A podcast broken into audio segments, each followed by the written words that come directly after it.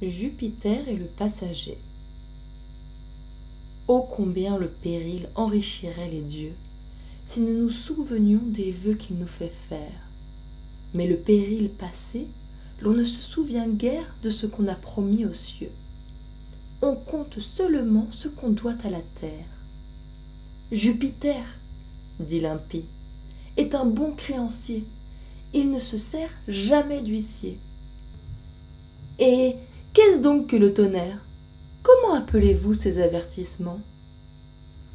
Un passager pendant l'orage avait voué cent bœufs au vainqueur des titans. Il n'en avait pas un. Vouer cent éléphants n'aurait pas coûté davantage. Il brûla quelques os quand il fut au rivage. Au nez de Jupiter, la fumée en monta. Sire Jupin, dit-il, prends mon vœu le voilà. C'est un parfum de bœuf que ta grandeur respire.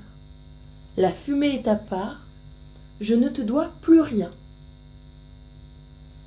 Jupiter fit semblant de rire, mais après quelques jours, le dieu l'attrapa bien, en voyant un songe lui dire qu'un tel trésor était en tel lieu. L'homme au vœu courut au trésor comme au feu il trouva des voleurs. Et n'ayant dans sa bourse qu'un écu pour toute ressource, il leur promit cent talents d'or. Bien compté, et d'un tel trésor, on l'avait enterré dedans telle bourgade.